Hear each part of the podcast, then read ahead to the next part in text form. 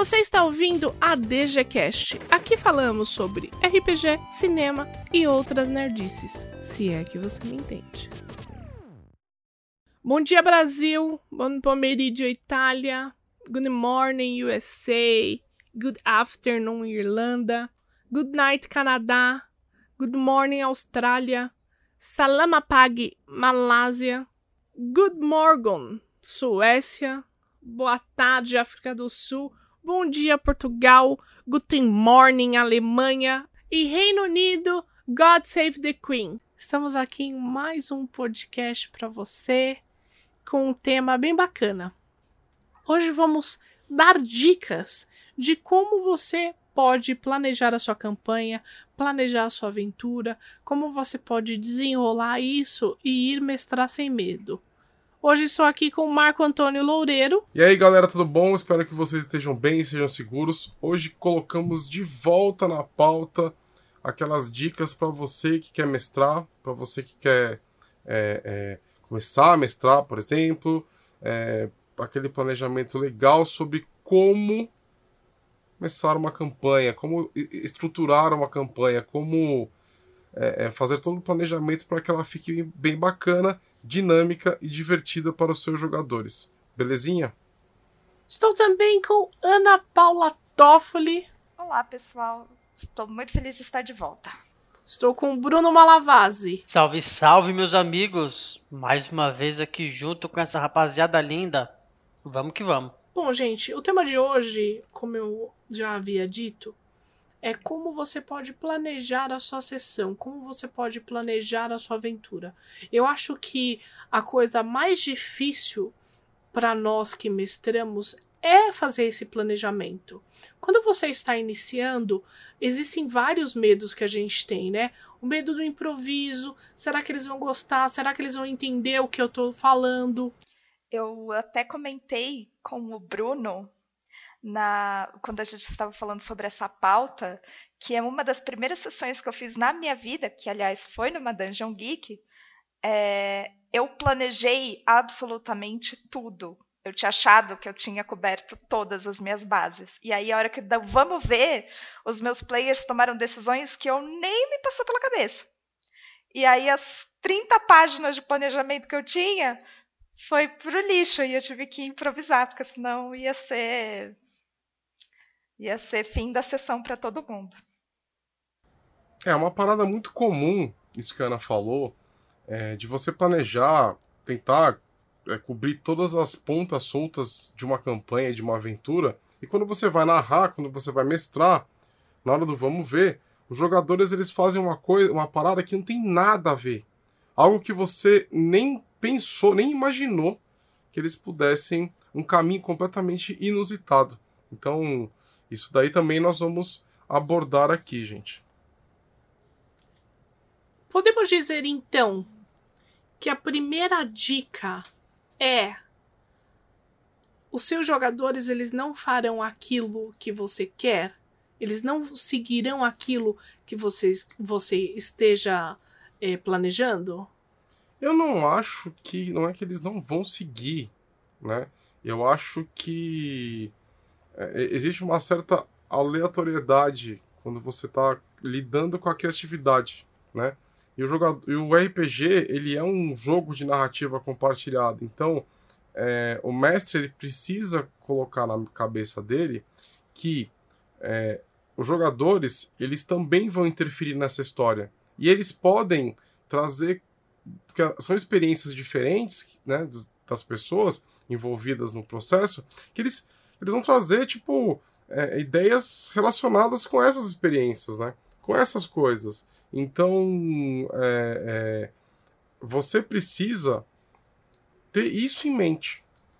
Né? Que as pessoas também vão contar as histórias delas. Isso vai, vai influenciar diretamente o seu jogo. É, o player, ele vai acabar sendo, pelo menos do jeito que eu costumo mestrar, ele vai acabar me dizendo mais sobre para onde a aventura vai ir do que o que eu mesmo posso ter controle.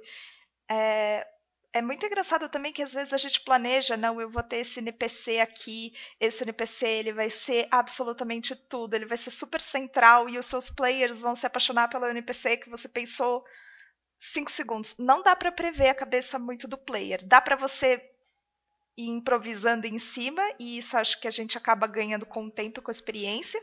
Só que deixa eles meio livres, sabe? Deixa ver onde eles querem ir para você ir pastoreando, que eu acho que é o jeito mais fácil. É, eu acho que é importante também o mestre sempre dar um pouquinho de liberdade para os players ajudarem na campanha, né? Descrevendo lugares ou pessoas e NPCs. Como, por exemplo, você chegar numa cidade e falar, pô, Fulano, você já viu esse ferreiro em algum lugar? Ele é como, sabe? Descreve ele pra turma. Envolver também um pouco o grupo na criação do mundo, sabe? Eu acho que os players se sentem mais acolhidos. Concordo. Uma coisa que você tem que ter em mente, é, pelo menos é o primeiro passo que eu tomo quando eu vou criar uma, uma aventura ou uma campanha, é realmente definir o que eu quero mestrar. Eu quero mestrar uma campanha longa. Essa campanha longa vai durar quanto tempo? Ou eu quero mestrar uma aventura? Ou eu quero mestrar é, em arcos? Cada arco vai ser uma, uma, uma situação diferente. Eu acho que essa é a primeira coisa que você vai ter que fazer. Você vai ter que rascunhar, porque às vezes você não quer mestrar uma campanha muito longa. Ou às vezes você quer mestrar. O Boi faz muito isso, né? Ele cria arcos, que é como se fosse uma série de televisão. E cada, cada temporada acontece algo diferente. É a mesma coisa? Sim, mas tem personagens que eles podem entrar na segunda temporada, digamos assim. É, eu acho que o, o, o a, a, forma como eu crio minhas campanhas em arcos, ela. Então, quando você faz isso, você sabe o começo e você sabe para onde você quer ir. Né? O desenvolvimento eu acabo fazendo junto com os jogadores em uma, em uma espécie de sandbox, né? Então eu não eu não direciono os jogadores pro final, né? Mas eu sei que o final é, é, ele vai acontecer, o final do arco ele é X. Mas como esse X vai acontecer, como o desfecho vai rolar, eu não planejo, né? Eu deixo isso na, na mão dos players. Então, é, é e eu crio o cenário em volta. Então, é, você tem o começo, né? Que normalmente os jogadores eles vão ter o primeiro contato deles com o cenário. Existe um cenário sempre muito bem estabelecido, então eu crio muitos, de, muitos detalhes desse cenário porque é, é, é, na minha cabeça fica muito estranho. É, você está tá narrando alguma coisa e de repente o jogador ele fala assim: Ah, mas eu quero ir para trás da taverna. E, e, e, se eu não pensei como é que é a parte de trás da taverna, ou pelo menos eu não tenho nenhuma ideia de como é que é a parte de trás da taverna, é como se eles estivessem indo para um lugar que não foi renderizado no videogame, sabe? Então, é, é, eu ou eu sei. Ou aquele lugar que tem a barreira invisível, né? É, exatamente. Ou eu sei como é que é a parte de trás da taverna, ou eu tenho uma ideia na minha cabeça já pré-estabelecida. Então, eu crio esse sandbox assim. O jogador, é, os jogadores é que decidem para onde que eles vão, né? E aí, no final, é, é, como se fosse final de série mesmo, né? De temporada. Então, o final do arco é quando eles descobrirem uma informação X. Como eles vão descobrir, aí é, é total decisão de como que o. É, é são jogadores que vão definir isso conforme a aventura passar, tá? Uma coisa interessante que o Boi falou, e eu estou adotando há pouco tempo, é esse lance de temporadas barra arcos, sabe? Eu acho que ele fica menos cansativo do que você fizer uma campanha de um ano inteiro e você, como mestre, ter mais tempo para planejar, porque você tem uma janela entre uma temporada e outra, entendeu? Então, digamos que você fez um arco que durou três meses. Acabou aquele arco, você pode falar, galera, te volta em um mês, dois meses, e você tem todo esse gap para dar uma planejada na sua campanha, sabe? Não fica uma coisa tão corrida e exaustiva quanto você fazer uma sessão a cada uma semana ou 15 dias durante um ano direto. Eu acho que esse é um bom recurso de temporadas para ser utilizado. Também vale dizer para o pessoal que assim é, a, a frequência com qual você vai encontrar seus jogadores para narrar vai influenciar o tempo de preparo que você tem. E se você tem uma rotina maluca também de trabalho, com família, a gente não quer que você se sinta desencorajado, mas você talvez tenha que ter um pouco mais de dedicação para se preparar. É, ainda mais considerando o cenário sandbox, onde seus players podem ir para qualquer lugar. Então você tem que ter meio que um lugar, qualquer lugar pronto, sabe? Você tem que conhecer muito bem esse mundo. Então elas também exigem muito mais dedicação. Tanto numa aventura quanto numa campanha, você precisa estabelecer isso. É muito importante porque essa, essa aventura, por exemplo, você precisa saber quantas horas ela vai durar para você ter uma capacidade de conduzir essa trama, tá? Então acho que a primeira coisa que você tem que fazer é decidir uh, o prazo. Vai ser uma campanha longa, vai ser uma campanha média, vai ser uma campanha curta ou vai ser uma aventura? Ou vão ser umas três aventuras? tá? Isso você vai decidir. Depois que você decidir o prazo, você precisa decidir o tema que você quer mestrar. Porque é extremamente importante. É medieval? É uma low fantasy? High magic? Uh, vai ter muita magia ou não? Vai ser um dark fantasy? Uh, vai ser um cyberpunk? Um futurista? É, você precisa estabelecer o tema para que você não gere expectativas que não vão ser é, é, correspondidas. Então, e, isso eu junto né, com a necessidade de você escolher um bom grupo para você é, né, jogar. Você pode ter um, né, um evento meio aleatório de mestrar em, em, em um evento, ou você pode é, é mestrar presencial ou online com um grupo de amigos. Só que o que acontece? Ou com pessoas aleatórias que você encontrou na internet. Mas qual que é o ponto? É, tem gente que não gosta de determinados temas. Tem gente que não curte terror. Não adianta você impor um, um tema é, é, e não importa a plateia que você esteja é, é, é, lidando, entendeu? Você precisa ter essa união de fatores, né? Tanto os jogadores e o tema bem definido para que todo mundo possa se divertir. É, quando você junta esse grupo de pessoas para narrar, é, você às vezes pode tirar coisas muito valiosas para você colocar na sua campanha. Então, às vezes, é, desde que a pessoa não escreva um background de 45 páginas, mas assim, se a pessoa escreveu um background onde ela te deixou uma ponta, por exemplo, ah, eu cresci num orfanato e o meu personagem foi encontrado com um brasão, sabe? Isso já é uma ponta, às vezes ele pode ter sido um nobre perdido, às vezes pode ter sido alguma outra coisa que fez essa criança ir parar nesse orfanato. Então serve de ponta para você construir algo, deixar o mundo da sua aventura mais rico. E é importante até para os jogadores criar a expectativa correta, né, Odomi? é, sobre o que você vai encontrar nessa campanha, sobre como que vai ser, porque cada jogador gosta de jogar um tipo de coisa, né? Ou mais porradaria, ou mais roleplay. É sempre importante jogar aberto nisso aí, né? Alinhar a expectativa com todo mundo. Não, exatamente. É, nós já tivemos experiência onde nós fomos jogar uma mesa de Call of Cthulhu, que é, uma, é, é um jogo extremamente pesado, tá? Era o boi ele tem essa característica de deixar o Call of Cthulhu um pouco mais pesado do que ele já é. E é um jogo de interpretação. E tinha uma pessoa na mesa que ela não estava alinhada com, com o flow do grupo. Né? Então é, é, acabou de, tendo um choque de, de alinhamentos ali. Daí o boi teve que falar: não, ó, seguinte, a campanha vai ser assim eu quero todo mundo interpretando isso, isso e isso. Daí a pessoa falou: ah, bom, dessa forma eu não quero para mim, e tá tudo bem. E acontece. Certo? É, no, nesse caso que a Domi citou, o jogador ele, é, ele é uma pessoa muito. É, muito gameista, né? Talvez o termo gameista também não seja correto aqui, porque ele depois confessou que ele não consegue enxergar o RPG na primeira pessoa tá? Então, ele não consegue interpretar um personagem de, sem se sentir é, até meio estranho, sabe? E, e, foi o que eu falei na, na época. O RPG é um jogo de interpretação, né? Existe é, a, a, a palavra interpretação, inclusive, está na sigla.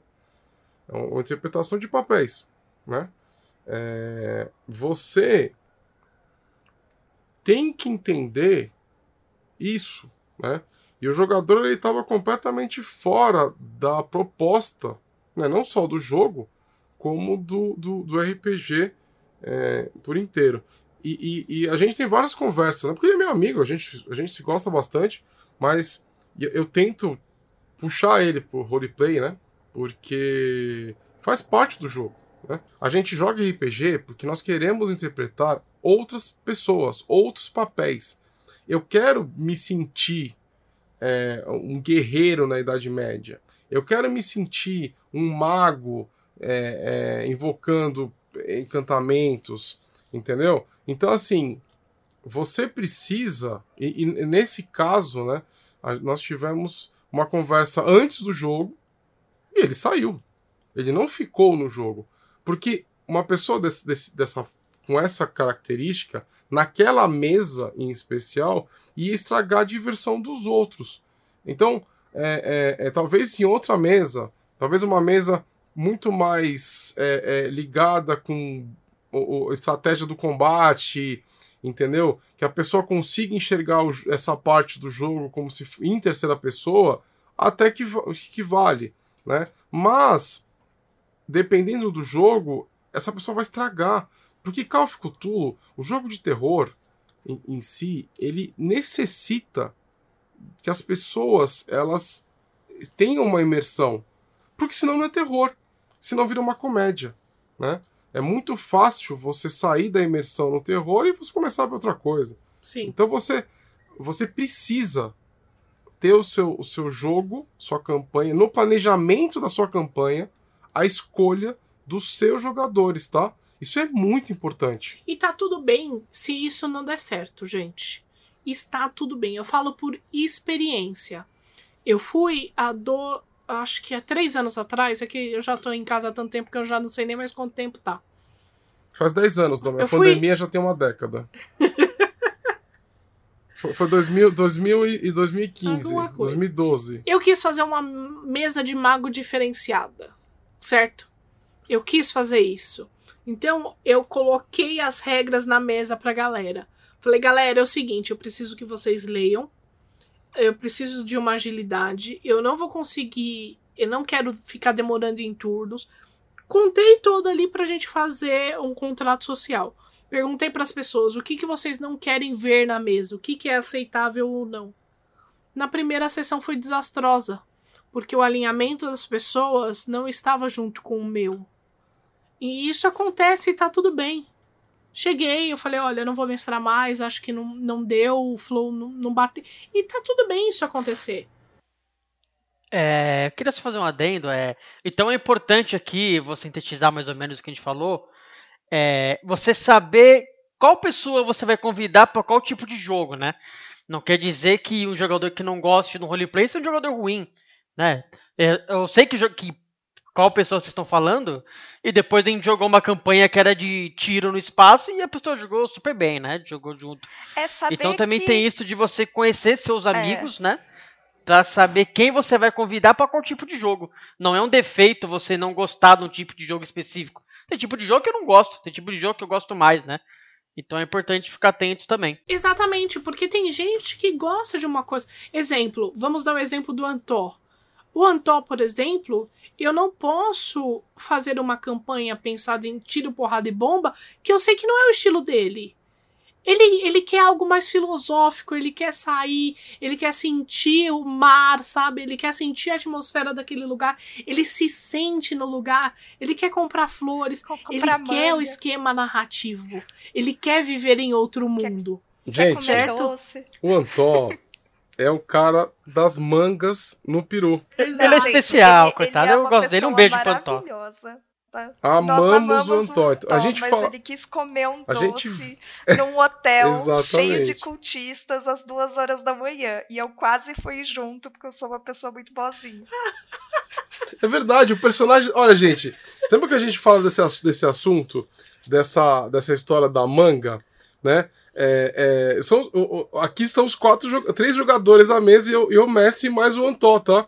Que é o que, é o que morreu na, e na- foi uma na- morte nessa campanha. horrível. horrível. Foi uma morte horrível, mas. Mesques of Nanatotep, É. gente. Por isso que a gente sempre fala sobre ele, porque foi uma cena muito icônica. E a gente fala porque a gente gosta dele, né? Se não gostasse, É, nem a tocava gente no nome. jogou outras mesas quanto ó, eu e o Bruno, a- o Boi e a Domi, e assim, continuam todos amigos. É só ach- respeitar que ele, enquanto jogador, prefira alguns tipos de tema a detrimento de outros. Exatamente. Exatamente. Então é uma coisa que você tem que planejar. Você, exemplo, se eu for planejar uma aventura, ah, eu quero mestrar, eu quero mestrar uma mesa de magos iniciantes. Eu posso chamar o Antoa? Claro que posso, porque mago tem toda essa filosofia. Eu já não posso chamar o Alberto, por exemplo, porque o Alberto ele não tem paciência para essas coisas. O Alberto ele quer fazer combo, ele quer se divertir fazendo número. Porque eu, por exemplo, sou uma pessoa que eu não gosto de jogos um pouco mais pesados, certo? Então eu não gosto de jogos do tipo é, Cult, eu não gosto muito de Lamentation of the Flame Princess. Não são jogos do meu estilo. E tudo bem, né? A Domi tem o Bruno, que gosta dessas coisas mais gore, mais pesada. Os dois vão jogar juntos. Eu vou ficar jogando Animal Crossing. Tá tudo certo. Bom, então você já separou quan- quanto tempo você vai querer mestrar? Você já pensou no seu tema? Daí você já pensou nos seus jogadores? Agora você tem que criar um negócio que nós chamamos de estrutura de campanha, tá? Uma coisa interessante que é essa estrutura de campanha, a gente usa parecida com um roteiro de um filme, de um filme. Lá no episódio de como construir uma narrativa de terror, nós falamos muito numa estrutura, tá? Você pode até ouvir um pouquinho, porque é a estrutura que eu uso, o Boi usa, o Milk, nós trabalhamos com cinema, então a gente sempre vê um roteiro e a gente tenta basear as nossas aventuras em cima disso, tá? A primeira coisa que você precisa para criar a sua campanha ou para criar a sua aventura é um gancho. O que que seria um gancho, Marco Antônio? Cara, um gancho, um gancho de história, ele tem como principal é, é, é, objetivo, né, te puxar para um tema, né, te puxar em alguma direção. Então, por exemplo, é o que a gente fala tipo de gancho de aventuras é, que tem nos livros antigos tinham muitas, né? Então você tem assim, por exemplo, Ela é a base da sua é, campanha, então, né? por exemplo, ah, ah, vocês chegam numa vila, num vilarejo e esse vilarejo está vazio, vocês têm que investigar. Ou vocês recebem uma notícia de que a cidade mais distante do reinado ela está é, é, sofrendo de uma peste terrível. Ou aquele famoso e clássico gancho de você encontrar uma garrafa com um mapinha dentro. Você abre a garrafa e tem um mapa para um tesouro. O cantor chegando no casamento da filha do, do poderoso chefão e falando: ai, aquele produtor não quer me dar um papel. É, esse é o gancho. É eles irem até lá, sabe? Então, você tendo tudo isso, você precisa criar um enredo. O que, que seria o enredo? É o porquê a sua aventura vai ser feita. Por que, que a sua campanha vai ser criada? Você precisa criar elementos ali para a sua história dar um andamento. É, o, o- o enredo a gente também pode chamar de trama, né? É a trama base da sua história, né? É a trama base da sua campanha. Vamos dar uma diferen uma, um exemplo de enredo que a, que a galera consiga é, ter uma referência? Vamos. Ó, o tema, por exemplo, o tema pode ser pulp. E aí o enredo é como se fosse o Indiana Jones, o primeiro. Ele tem uma pista para encontrar a arca do. Ai, qual é o nome? A Arca, da, Aliança. Então esse é o enredo, é ele uma busca por um artefato mágico e o tema é pulp. eu acho. Ou, ou Pode expli- ser, expliquei errado. pode ser, gostei, gostei. Gostei. Outro enredo pode ser você acordar num hospital e você tem que descobrir por que, que as pessoas do mundo viraram zumbis. Né? Então é a sequência de eventos que, do, que o, o, o Rick, né, ele acorda no hospital, ele sai do hospital, encontra um, um grupo de pessoas, é, é, encontra outro grupo e vai vivendo o final, né? é, é, é, ou é a morte. Ou o enredo, spoiler. o enredo pode ser, precisamos jogar esse anel no vulcão. Também. Ah, mas aí também, onde que é o também. vulcão lá, meu amigo? Aí é outra história, né? Aí é campanha. Tem que passar por aqui, por ali, Aí tem que fazer isso, falar com fulano. Aí são os ganchos. Você já tem um enredo. Tem um anel que você precisa queimar. O que que acontece? Ah, mas tem um grupo de elfos, um grupo de anões, eles não se batem. Isso é um gancho de uma aventura. Por quê? Porque eles podem se separar ou não.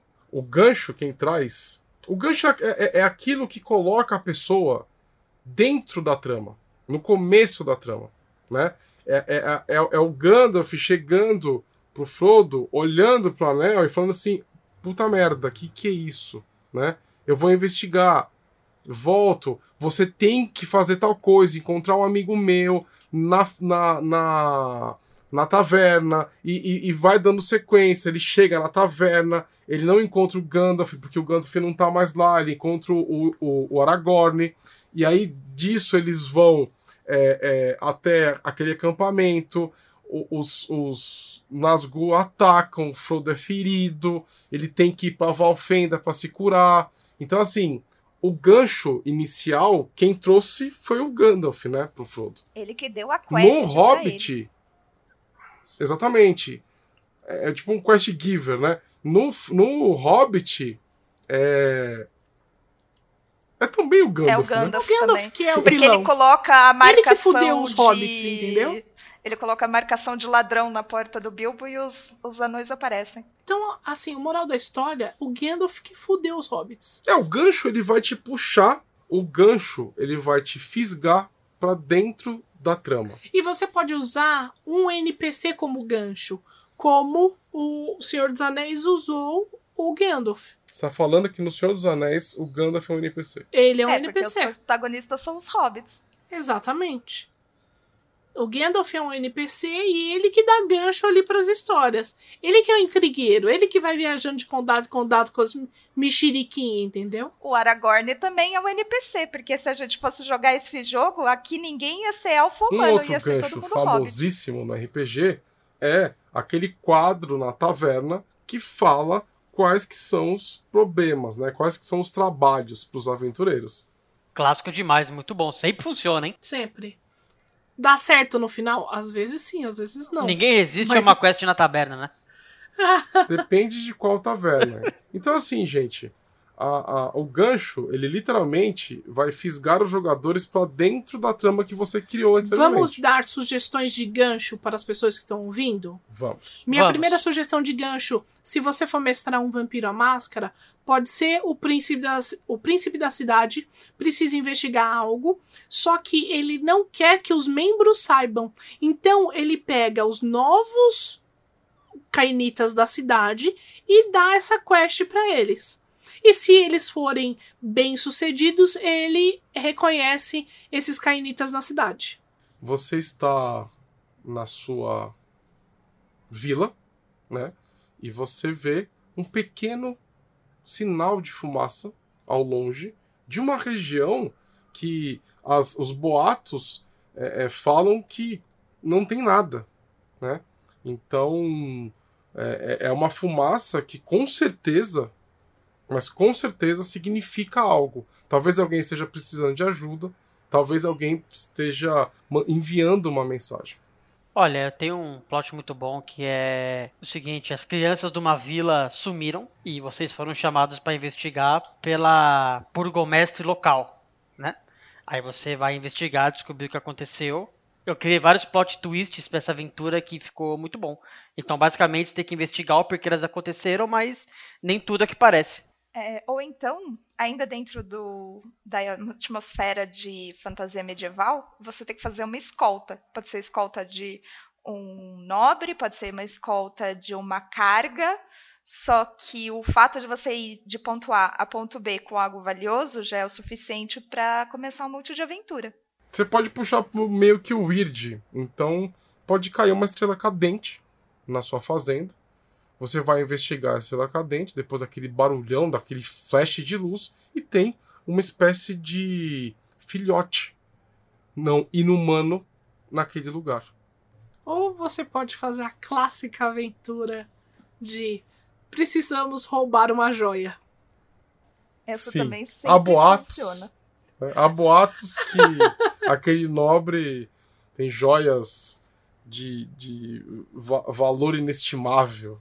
A joia funciona no medieval, no futurista, no atual. Você pode roubar uma joia em qualquer época. Um diamante Seja vai ser dragão, valioso em qualquer época, né, Dona? Exatamente. Seja de um dragão, seja de um museu, seja de um, De um- pináculo voador. Como já dizia o poeta, né? Os diamantes são eternos, né? Então, depois do gancho, vem a introdução da sua aventura. Essa é a parte que eu considero mais crucial para sua campanha ser um sucesso. Por quê? Porque a introdução ela precisa dar é, é, informações precisas e extremamente claras para os jogadores entenderem do que, que se trata. E eu não estou falando para você, mestre, contar é, é, os segredos que estão escondidos. O que eu estou falando é que, se for uma aventura de um segredo escondido, eles têm que entender isso. Tem que ficar claro, porque a introdução é aquele momento mágico em que os jogadores ou eles vão ficar engajados na sua aventura, na sua campanha, ou eles vão perder o interesse por ela. Então a introdução é onde você vai construir o engajamento dos seus jogadores com a sua história. Então minha dica aqui é não não subestime a importância da, de uma boa introdução para o seu jogo. Com certeza, meu amigo Boi. É o que vai dar o start em toda a sua campanha, né? É o que vai deixar os players empolgados e quererem descobrir até o final o que está acontecendo. Olha, eu vou citar aqui de novo o Senhor dos Anéis, tá? É, imagina que, que é uma campanha, então assim, a introdução, é, o gancho foi feito pelo Gandalf, ok? E a introdução, ela, ela é feita, né, também por- pelo mesmo personagem, depois. Então ele dá o gancho e de, quando ele volta, ele explica mais um pouco sobre a coisa. Eu pensei que a introdução do Senhor dos Anéis foi dada pelo Bilbo na festa. Não, o, o Bilbo na festa você não sabia o que estava acontecendo. Infelizmente, a introdução do Senhor dos Anéis é a festa do Bilbo, que é o teste também. É o teste de sanidade. Se você passar, você lê. Se você não passar, você não lê. Na minha visão, a introdução de, de toda a história do, anã, do anão, ó, de toda a história do anel foi na festa do Bilbo. Mas, mas não tem nada Porque na festa do, do Ele Bilbo. usa o anel e some. E daí todo mundo. é essa? tem um milhão de, Presta de atenção. páginas falando sobre o Bilbo não querer convidar as pessoas pra festa dele.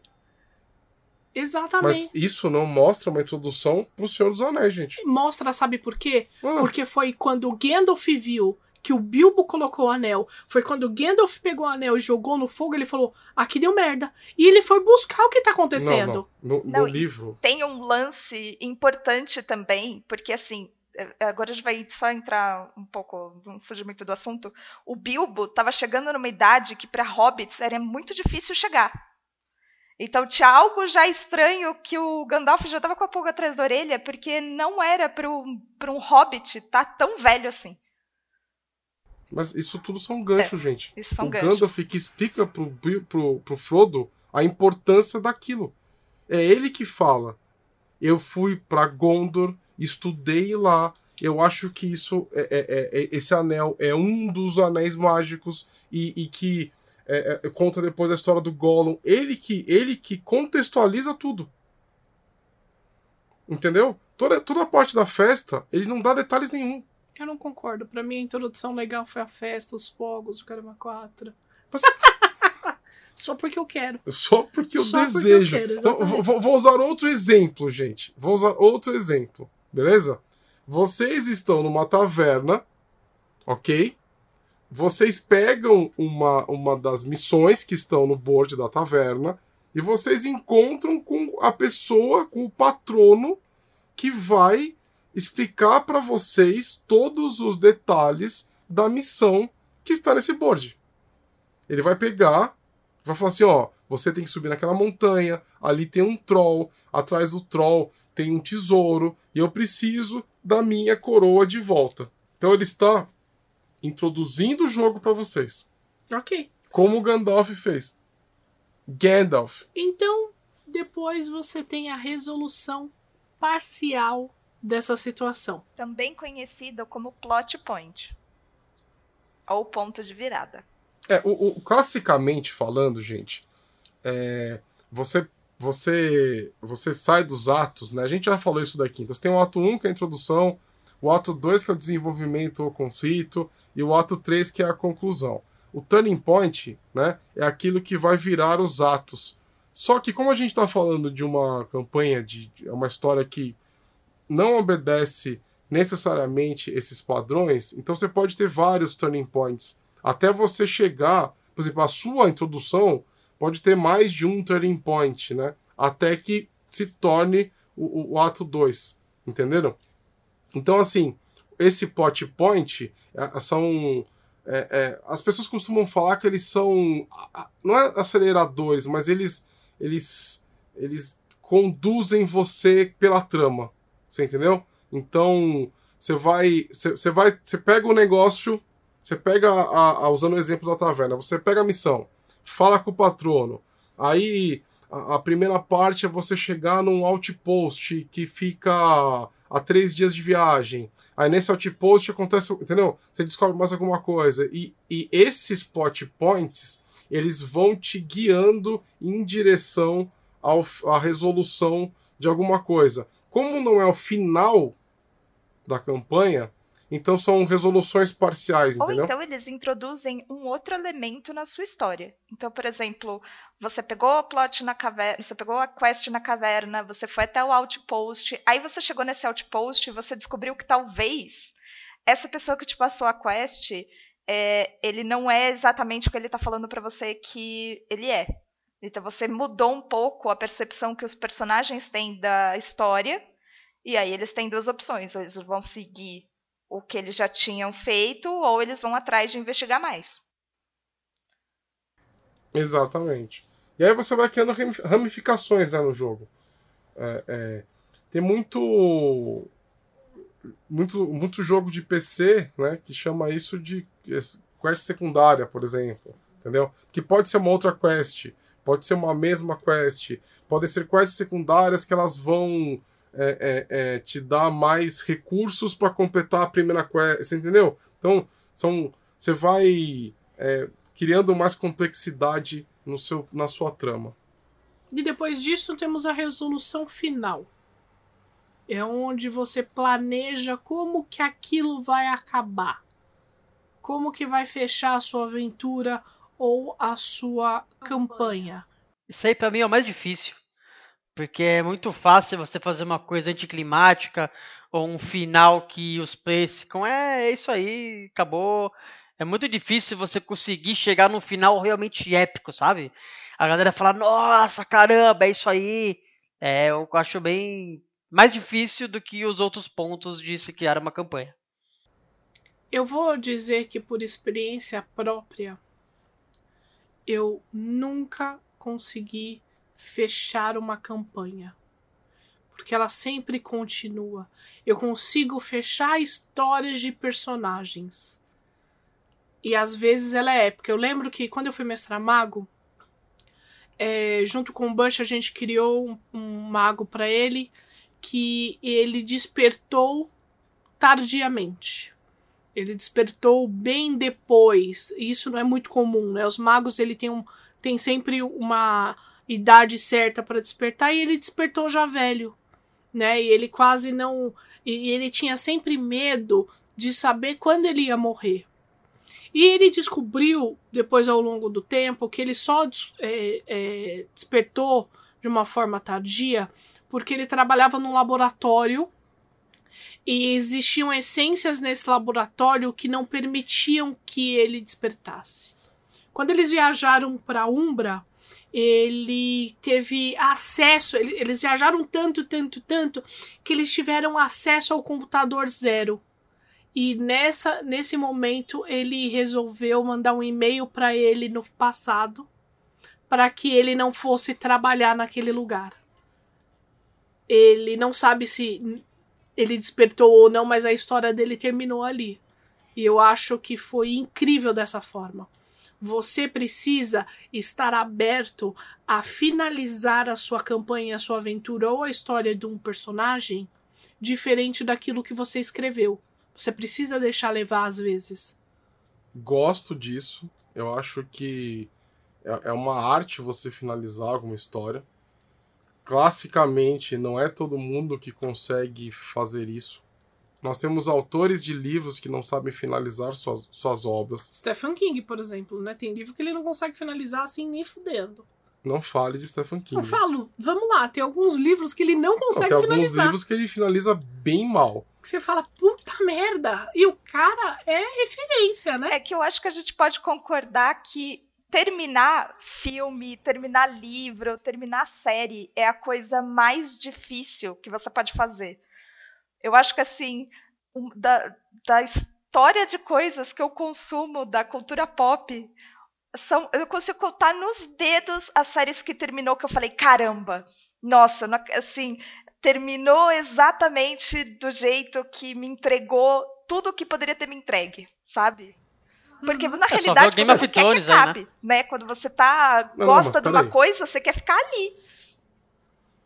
Espera só um minuto, né? Porque Game of Thrones o, o, autor nem terminou de escrever. Não, eu não tava pensando né? em Game of Thrones porque eu penso o quanto eu odiei esse final recorrentemente, assim, eu, eu, eu penso assim, eu ainda tô no subreddit onde a gente fica reclamando do final dessa, dessa série. Eu pensei na realidade de Breaking Bad, que para mim terminou tão bem quanto começou. Ela terminou o arco daquele ah, personagem, ela entregou o arco dos outros personagens também de uma maneira satisfatória. Ele deu uma redenção para um personagem que você viu sofrer, que é o Pinkman. Ele sofreu a série toda, coitado. E aí você vê o cara se livrar, tanto que eu nem fui ver o El Camino. Para mim a história acabou e tá certo, sabe? É, tem, tem série, por exemplo, que acaba uma temporada antes do final. Mentalista, por exemplo. Mentalista é uma série que eu gosto demais, só que terminou na penúltima temporada.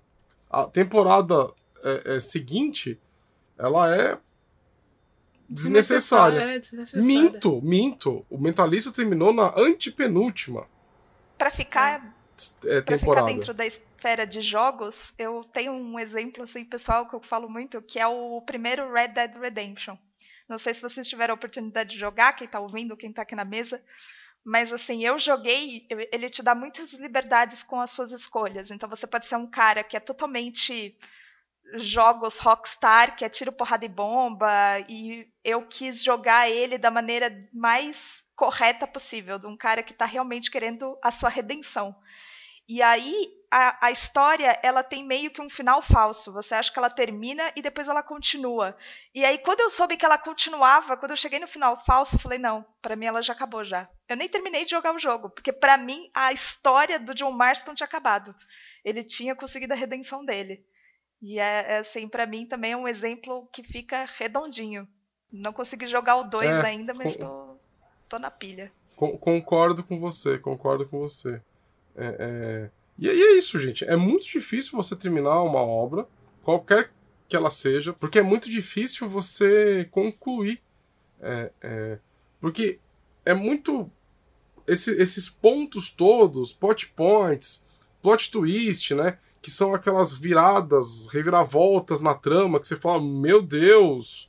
Tipo, aquela pessoa que está do meu lado é o vilão, entendeu? Que também pode ser utilizado muito todos esses pontos você vai se perdendo, né? Porque mesmo é, é ainda mais numa mídia como RPG, que ela é compartilhada.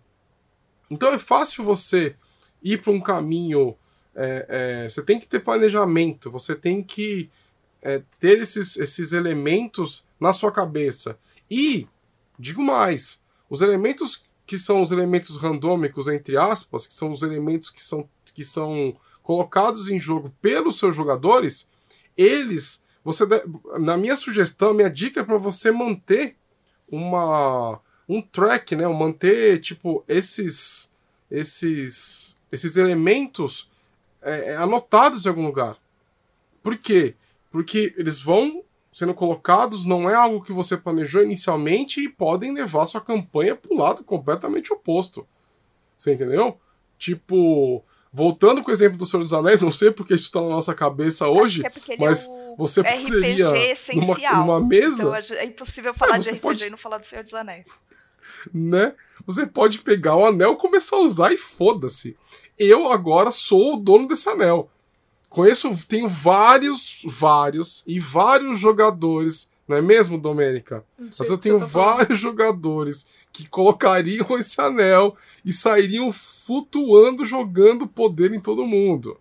Então, assim, são elementos aleatórios trazidos pelos seus jogadores. Uma coisa importante que o Bor falou também sobre isso, que daí nós já entramos na próxima coisa, que é toda, toda ação tem sua reação. As consequências que os seus jogadores geram na sua mesa, ela precisa ter uma reação, boa ou ruim, entendeu? Então, se no caso do anel, se um jogador resolve usar, você precisa criar uma consequência para aquilo. Se um jogador seu xinga um guarda da, da cidade, quebra uma estátua, xinga o rei, ou ele faz uma ação incrível, ele precisa ter uma, uma, uma reação daquilo. Inclusive, eu Dom, queria fazer um complemento que em vez de você falar para você pro seu jogador que ele não pode fazer uma coisa, dê uma consequência para aquilo. Ah, ele quer ir na taberna, ele quer matar uma criança. Cara, tudo bem, isso aqui a guarda do reino que ele tá vai perseguir ele a campanha inteira, sabe? Então, em vez de você falar pro jogador, cara, você não pode fazer isso, você pode falar, olha, você pode fazer o que você quiser, mas sempre tudo tem consequência, né? Você ser bom ou você ser ruim. E é muito importante ter isso. Eu acho uma coisa muito interessante de ser aplicada e eu vejo que poucos mestres aplicam isso. É, e também entrando no, no, no, na, no termo consequência, né?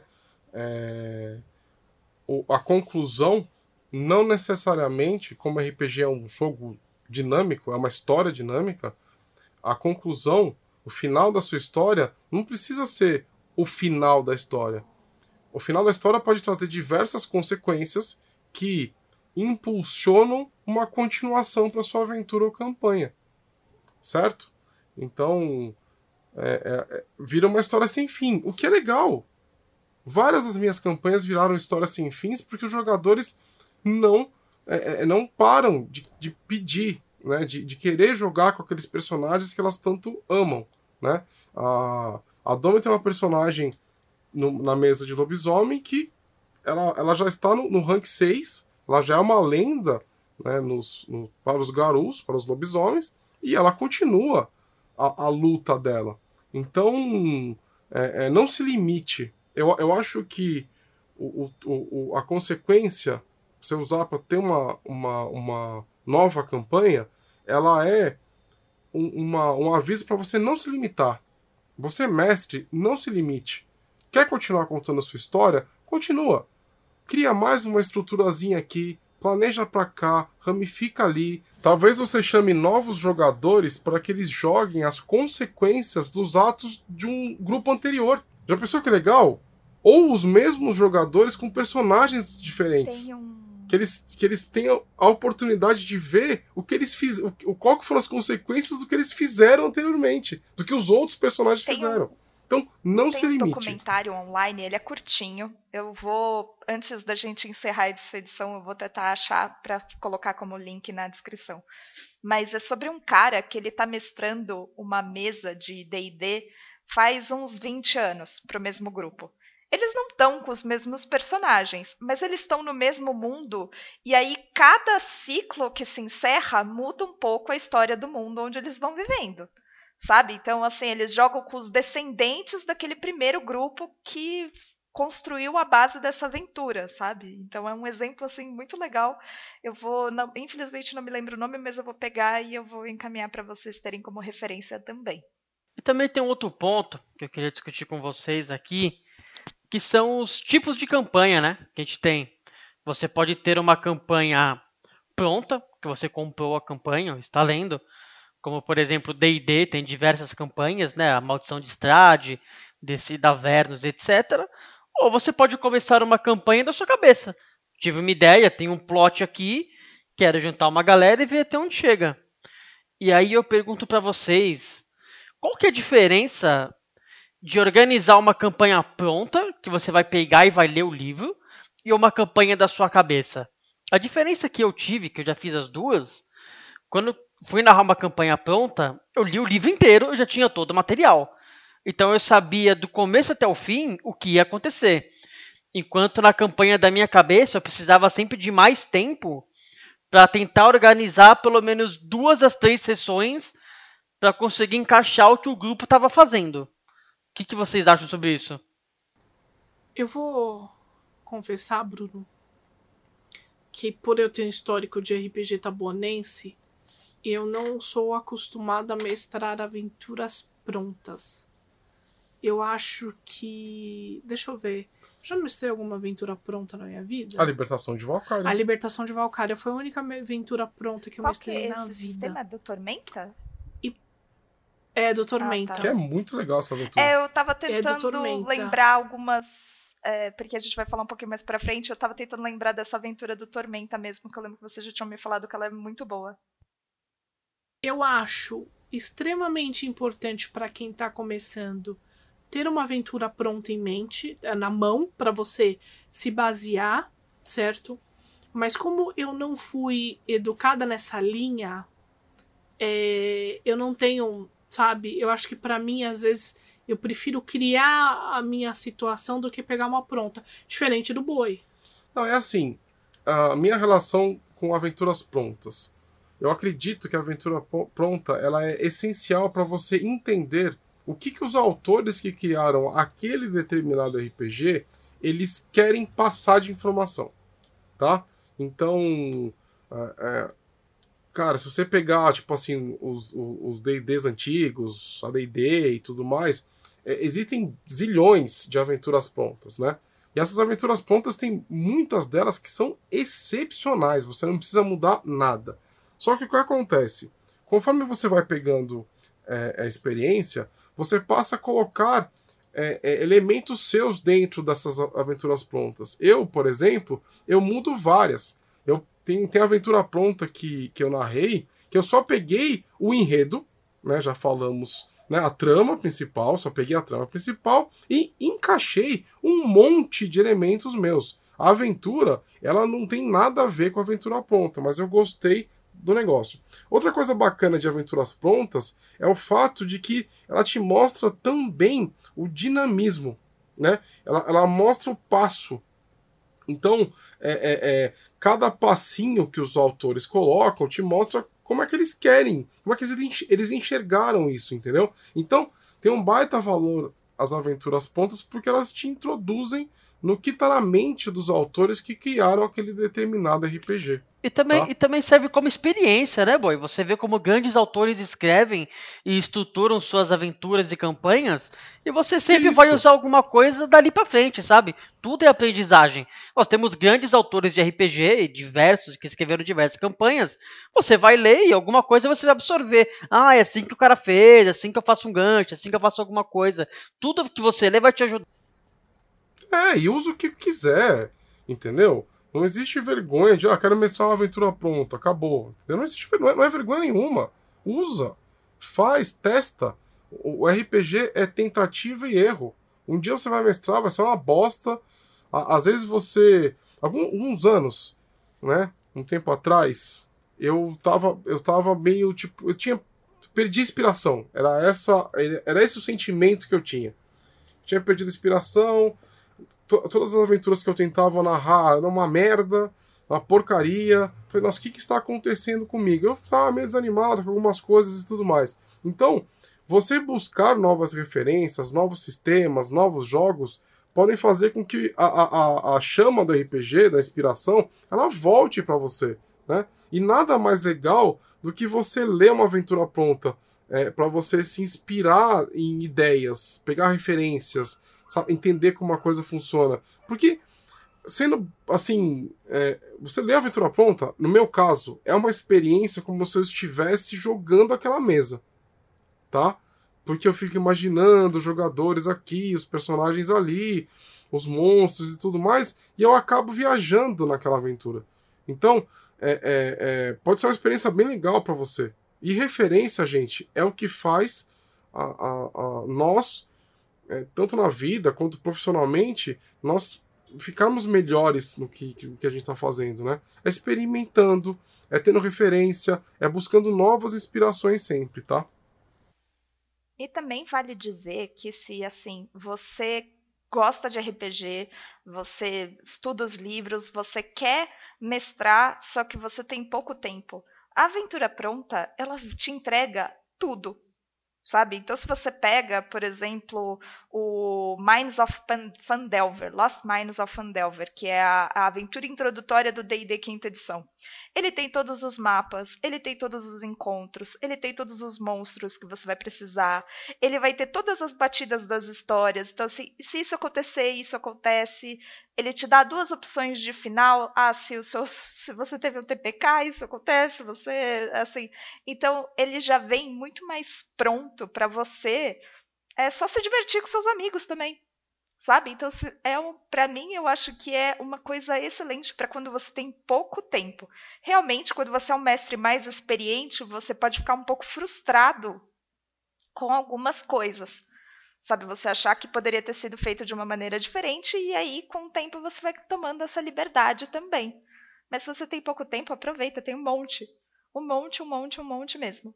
O que não falta é opção. É, eu só queria deixar pontuado que também não é tão simples narrar uma campanha pronta, sabe? Ele exige tanto planejamento quanto uma campanha original. Ah, sim, mas é que, você lê o assim- livro, você fazer as coisas, o Boi mesmo ele tava mestrando máscaras de, de Nelatotep, e nossa, é um planejamento Então, aí, mas o que eu quis dizer é que não é que é fácil e você não vai precisar ler nada. É que você, é, por exemplo, uma vez que você tem todos os mapas à mão, você não vai ter que fazer. É, você não precisa você não fazer a parte de precisa fazer criação. a né? Sim, parte sim, de sim. criação de monstro. Ai, que monstro eu vou colocar aqui? Não precisa, porque já tá aqui. Sim, é. Ai, nossa, esse. E você não precisa se preocupar com a coerência Não. também, né? Dos monstros, porque isso já foi você, feito. assim, você já tem uma estrutura mais ou menos pronta. Você vai ter que estudar, você vai ter que se preparar igual. Só que você não vai ter que se preparar tão mais de, por exemplo, ah, eu tô criando esse cenário do zero. E eu vou ter que escolher muito bem os, os encontros, porque senão vai ficar meio solto, sabe? Ou então eu não sei o que, que tem aqui, porque esse cenário foi eu que inventei. Se eles forem para a esquerda, sei lá, acabou o mapa, sabe? Então é, é só para dizer que assim, para você que tem pouco tempo, é melhor porque metade do trabalho já foi feito, sabe? A outra metade fica em cargo de você se preparar e você se estudar bem o material. É o. Tem a campanha Sandbox também que você dá muito mais liberdade, né? Para os seus jogadores. Como, por exemplo, o Forbidden Lands, ele vem numa pegada muito sandbox, né? O que é uma, e tudo uma mais. campanha sandbox? É uma. Eu acho que o Boi pode falar melhor do que eu. Ele tem mais experiência nessa parte do que eu. Campanha sandbox é o que eu mestro. Você tem é, mais liberdade, você dá mais liberdade para os jogadores para eles explorarem o, o ao redor, né? Então, ao invés de você seguir aquela trilha, trilha pré-estabelecida, você faz a sua trilha nova com os jogadores, né? Então, é mais ou menos como vocês jogam comigo. Então, vocês que decidem os rumos. Vocês decidem se vocês vão na padaria, no açougue ou na farmácia. Entendeu? É, Só que para isso precisa de mais preparo. Ou mais preparo criando, ou mais preparo no improviso. Então, ah, eu quero ir na farmácia, beleza. Você você descreve a farmácia, porque já tem mais ou menos um modelo na sua cabeça. Entendeu? Só que você permite que os jogadores eles pensem fora da caixa sempre. Porque eles sempre vão entender que, a, a, a- que o caminho está na mão deles. Né? A, a diferença é que no sandbox a decisão ela também passa, a decisão do caminho a ser trilhado também passa para os jogadores. É muito mais para os jogadores do que é, pro mestre. Mas é aquela coisa, existem muitos mestres que eles criam. A aventura, na verdade, ela é bem railroad, né? Ela é bem tipo uma linha do trem, né? Um trilho do trem, só que ele disfarça no sandbox. Você entendeu? Então, os jogadores eles começam a sair fora da trilha, ele vai e inventa alguma coisa para fazer com que eles voltem, né? E aí eu acho meio merda, né? Porque ou de um jeito ou de outro, né? Então, tentar é, é, envelopar uma coisa que não é real, é, fica, para mim, fica muito ruim, entendeu? Mas é isso que é sandbox. Né? Sandbox ele te dá mais liberdade. Você, por exemplo, quando eu criei o cenário de vampiro, eu criei a cidade de São Paulo, né, para o mundo das trevas. Então, o bairro tal tem tal coisa, quem manda lá é X pessoas, né, aquele clã. Aí, na Paulista é outra coisa, entendeu? Esse, isso está pré-estabelecido. Se você, se o jogador na, na minha campanha de vampiro quiser ir para Paulista, ele vai encontrar o que eu já criei naquele cenário, né? Então isso que é uma coisa sandbox. É legal, é bacana. Eu, eu gosto, é o meu estilo de, de narrar. O problema desse estilo é que normalmente no estilo sandbox as aventuras são muito longas. Porque os jogadores têm muita opção na mão deles, então eles vão querer explorar tudo, entendeu? Tem muitas horas de jogo, tipo, parafraseando aí os jogos de PC, entendeu? É aquele que você vai jogar Skyrim, né? Você quer fazer de tudo que aparece na sua frente. Você chega numa cidade e tem 500 NPC que você tinha na cabeça. Eu queria deixar uma última dica para as pessoas do podcast. É, quando você está planejando uma campanha, anote tudo, escreva, depois releia o que você escreveu, leia antes de você narrar. Muitas vezes você vai apagar o que você escreveu, vai apagar de novo. Então tenha sempre esse, esse log do que você está fazendo. Separe por tópicos, por dias, por sessões, para você não se perder. Eu separava aqui por, por jogadores, cada quest que cada jogador tem deles, quests do grupo que todo mundo tem que fazer junto, é, lugares que eles foram, relacionamentos que eles criaram. Tem bastante software para vocês fazerem isso, ainda mais agora que a maioria das pessoas está jogando online, né? Você tem o, você pode ter diversos Google Docs, OneNote, um monte de ferramentas, né? Mas anote, documente tudo até para você não se perder depois. Ainda mais se for uma campanha que vai se estender por muito tempo. É muito fácil deixar passar, passar coisas e plots e começar a se perder no meio do caminho. Porque isso é sempre, por mais que os jogadores tenham que anotar, é função deles também, mas é muito mais função do mestre ter documentado, sabe isso aí. Então anotem, leiam, releiam, apaguem, leiam de novo. É muito importante ter tudo bonitinho ali. Bom, pessoal, então vamos lá, vamos para as considerações finais. Chegamos no fim desse podcast. É... Ana Paula Toffoli. É, a minha última dica para você se organizar é que é muito fácil você achar que você precisa ter todos os handouts e todos os mapas e todas as miniaturas e você ter um monte de coisa, assim, de coisas para que você possa fazer a campanha da melhor maneira possível e na realidade é só que você precisa dos seus amigos e, e vontade de jogar sabe? É legal ter mapa, é legal ter você ter miniatura de dragão e a miniatura dos seus amigos para colocar no mapa, né? Eu acabo falando muito mais de D&D do que dos outros sistemas, mas enfim. É, é muito mais legal ter essas coisas, sim, mas elas não são a coisa mais importante para você se divertir. O importante é você estar tá com um grupo de amigos que quer jogar e aí de resto vocês se viram. Bruno Malavasi. É tudo que ela falou aí. Eu já dei a minha dica para vocês lerem, relerem, né? E, mas sempre se lembre que você está fazendo isso para se divertir, né? Então imagino que na maioria dos casos não seja um trabalho. Você não tem que se estressar muito com aquilo. Você tem que se divertir e entender o que a mesa está se divertindo. Se surgir um plot que a galera está gostando de fazer, segue com ele. Se o plot que você planejou não está rolando, a galera não está muito afim, tira ele, faz outra coisa. O importante é passar um bom tempo aí e, e se divertir com seus amigos e fazer acontecer. RPG é isso aí na essência, né?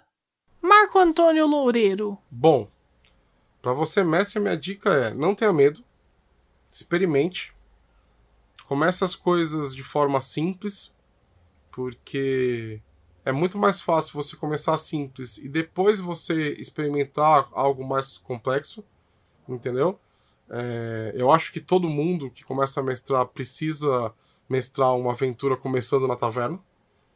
E elas são legais, eu gosto bastante, entendeu?